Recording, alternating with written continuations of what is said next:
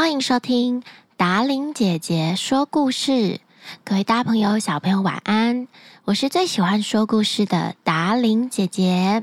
在今天的故事开始之前，想跟大家分享一个我觉得很可爱的家庭小趣事。就是泡妈因为家族的一些事情，然后就回南部，然后回程的时候就搭我大表姐的车子，里面载着我的舅舅舅妈，还有小表姐，还有大表姐的女儿，就是我的小侄女。听说他们整车回来的路上都在听我的达玲姐姐说故事，而且听完之后，大表姐还会跟小侄女说：“记得要压五颗星哦。”听了以后觉得很开心，很感动。其实除了我的小侄女佩佩很支持我之外，刚好泡妈讲给我听。那我知道，其实很多人都有在收听我们的故事频道。然后达伶姐姐也有在我的 Facebook 粉丝团看到有听众留言，就是我在某一集绘本故事说，你们听完可以用你们的想象力画出一幅图给我看，真的有很多听众贴上来给达伶姐姐看，也谢谢爸爸妈妈帮小朋友贴上来。然后我看了以后，也感受到你们的想象力丰富，然后创作力爆发，希望我的故事频道可以勾起更多小朋友不一样的。内在可能性，不光只是小朋友哦。如果有很多大朋友可以从我的 Podcast 节目得到不一样的灵感，我也会觉得自己做这个空中节目特别的有意义。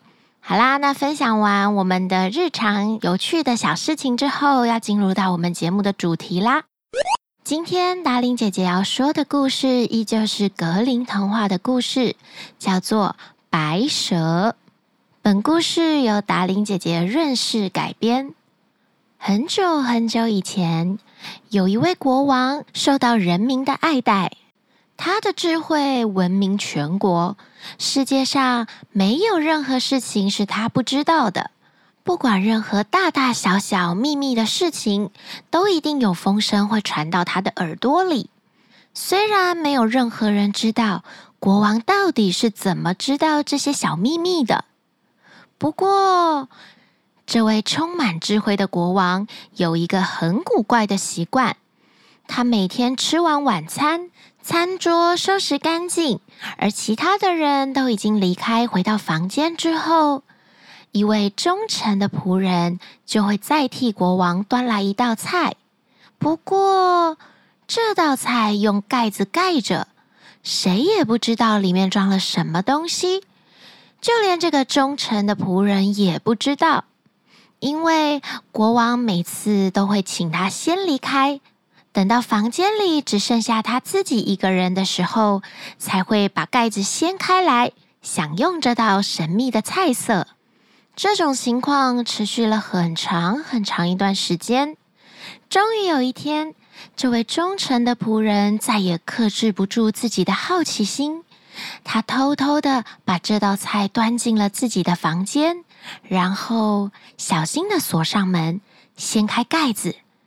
他看到盘子里的神秘菜色，竟然是一条白蛇。忠诚的仆人看到之后，他忍不住想要尝一尝，于是挖了一口，送进自己的嘴里。蛇肉刚碰到他的舌头，他就听到窗子外面有一些奇怪的小声音。仆人走到窗边听，他发现原来是一群麻雀在聊天，相互说着在田野、在森林里看到的事情。吃了那块蛇肉之后，这位仆人居然开始听得懂动物的语言了。说起来也很巧，就在仆人偷吃下一口白蛇的这一天，王后最喜欢的戒指不见了。皇宫里上上下下每个人都有嫌疑，国王立刻宣布：要是有任何人可以找到皇后最心爱的戒指，就可以获得重重的奖赏。这位偷吃了一口白蛇肉的仆人，他正在院子里打扫，没想到这个时候，他看到了几只鸭子静静地坐在院子里的小溪旁边，他们一边梳理着羽毛，一边说着悄悄话。他们每只鸭子在分享今天早上看到了什么，发生了什么事，吃了什么。有一只鸭子说：“我发现有一个地方有很多好吃的小鱼，还有鱼卵。我明天早上带你们去。好呀，好呀，好呀，好呀，好呀，好呀！所有的鸭子都期待的附和着。其中有一只鸭子抱怨说：“我的胃里有样很重很重的东西。”我吃东西的时候匆匆忙忙的，结果把皇后窗子下的一只戒指吞进肚子里了。仆人听到了之后，用最快的速度抓住那只胖鸭子，然后把它带到厨房，对厨师说：“送你一只肥鸭子，请把它宰了。”好的。厨师一边说，一边用手捻了捻鸭子。这家伙拼死拼活的把自己吃得肥肥的，早就等着进烤箱了。厨师一边说着，一边砍下这只鸭子的脑袋，然后在清空鸭子的内脏的时候，发现了皇后的戒指在她的肚子里面。仆人和厨师立刻把戒指拿到国王的面前，国王非常的高兴。你说说，你有什么样的心愿？要我帮你达成吗？国王对着这位仆人说：“看你是想要宫中最好的职位，还是……”这位仆人谢绝了这一切，他只请求国王可以给他一匹马，还有一些旅费，因为他想要出去看看外面的世界。国王答应了他的请求。于是，这位仆人便离开了皇宫，上路了。有一天，当这个仆人来到了池塘的旁边，他看到池塘里有三条鱼被芦苇缠着，嘴一张一张的想喝水，可是却喝不了。虽然人们常说鱼都是哑巴，他却听到鱼儿们唉声叹气地说：“啊，可怜的我们。”只能在这里抱怨等死，啊，也没办法呀。希望下辈子我们不要再当鱼了。三只小鱼的对话让仆人听见了，仆人非常的善良，他下了马，把这三条小鱼重新放回水里。三只小鱼高兴极了，他们从水里探出头来，对着仆人喊道。我们会记住你的，而且会报答你的救命之恩。谢谢你，谢谢。三只小鱼高兴地向仆人表达感谢之意，接着就游走了。仆人骑着他的马继续往前进。过了一会儿，他觉得好像听到脚底下的沙子里有什么声音。仆人停了下来，仔细地听了一会儿。他听到一只蚂蚁王正在抱怨：“那些骑着笨牲口的人类为什么不离我们远一点呢？这匹蠢马沉重的蹄子踩死我们多少蚁呀！”于是仆人赶紧把马带到旁边的小路上。蚁王对他叫道：“我们会记住你的，好心自然会有好报。”这条小路把仆人带进了一座森林里。他看到有两只乌鸦站在窝边，正往外扔小乌鸦。你们好吃懒做、没有用的东西，都给我滚出去！老乌鸦在骂着：“我们再也养不活你们了。你们都长那么大了，应该自己养活自己。”可是那些小乌鸦一只只的躺在地上，扑打着翅膀，喊着。我们真是可怜呐，没有谁能帮助我们，我们要自己养活自己。可是我们连飞都还不会呀，除了躺在这里饿死，我们还有什么别的法子呢？善良的仆人从马背上跳了下来，他拔出宝剑，把马杀了，留给小乌鸦当食物。小乌鸦们立刻跳过来，一边吃一边叫道：“我们会记住你的，你的好心自然会有好报。”现在，善良的仆人只剩下两条腿可以步行了。他走了很长很长的一段路，来到了一个大城市。街上叽叽喳喳的围了一群人，有一个人骑在马背上，高声的叫道：“公主要选丈夫，但求婚者必须完成一项艰巨的任务，没完成就得送掉自己的性命。”许多的人都已经尝试过了，可是他们都白白的牺牲掉自己的性命。这位年轻人一看到公主，就被她的美貌给迷住了。仆人忘记了危险，他到国王面前去求婚。他被带到海边，有一枚戒指当着仆人的面被扔进了海水当中。国王命令他从海底把戒指捞上来，并且说：“要是你捞不上来，我们就把你重新推进大海。”直到浪涛把你吞没。大家听完国王说的话，都为这个英俊的小伙子感到惋惜，一个个都悄悄的走了，只留下仆人一个年轻人在海边。仆人站在海边，他心里想着该怎么办才好呢？突然，他看到有三条鱼向他游了过来。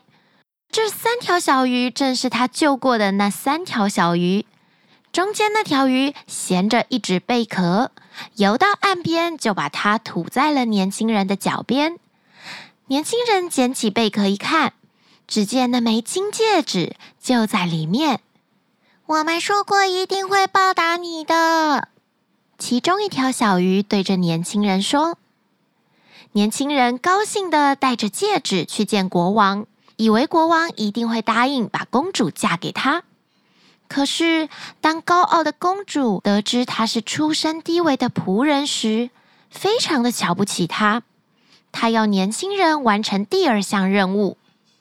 公主走到花园里，她亲手将十袋小米撒在草地上，并且对他说：“明天日出之前，你必须把这些全部捡起来，一粒也不能少。”年轻人坐在花园里，他在想应该怎么做才能完成这项任务呢？可是他什么办法也想不出来，只好难过的坐着，等待天亮的时候被人带去处死。谁知道，当第一缕阳光照进花园时，年轻人看到那十袋小米已经装得满满的，排在他的身旁。而且一粒也不少。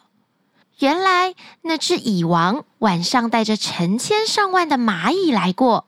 这些知恩图报的小动物们不辞辛劳的把草地上所有的小米都捡了起来，装进袋子里。不一会儿，公主亲自来到花园。她看到年轻人居然已经完成了她交代给她的任务，公主不由得感到万分惊讶。可是，她那颗高傲的心还是没有被征服。于是，公主对他说：“虽然你完成了两项任务，但我还是不能嫁给你，除非你能从生命之树摘一颗苹果给我。”年轻人根本不知道生命之树长在什么地方，可是他还是出发了。年轻人找遍了好几个王国。有一天，他来到一座神秘的森林。他躺在一棵树下准备睡觉的时候，突然听见树枝上沙沙的声音。有一颗金苹果就这样掉到了他的手里。就在这个时候，三只乌鸦飞了下来，它们停在年轻人的膝盖上，对他说：“我们就是你救活的三只乌鸦，我们长大了。”听说你在寻找金苹果，我们便飞过大海，到了生长生命之树的世界尽头，给你把金苹果摘来了。年轻人万分高兴地踏上归途，他带着金苹果回到了美丽的公主那里。这下，高傲又美丽的公主再也没有什么可说的了。他们两个把生命之果切成两半。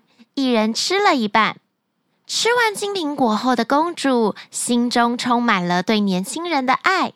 他们从此以后就过着幸福、快乐又安宁的生活了。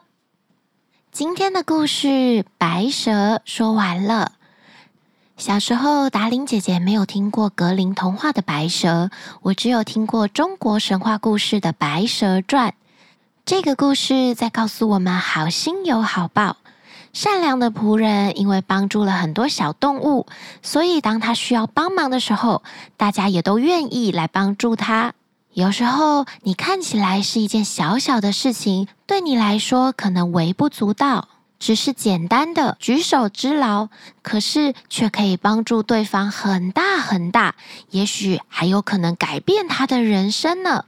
希望我们都可以当一个善良、懂得适时帮助别人的人，这样当你需要帮助的时候，整个宇宙都会来帮助你哟。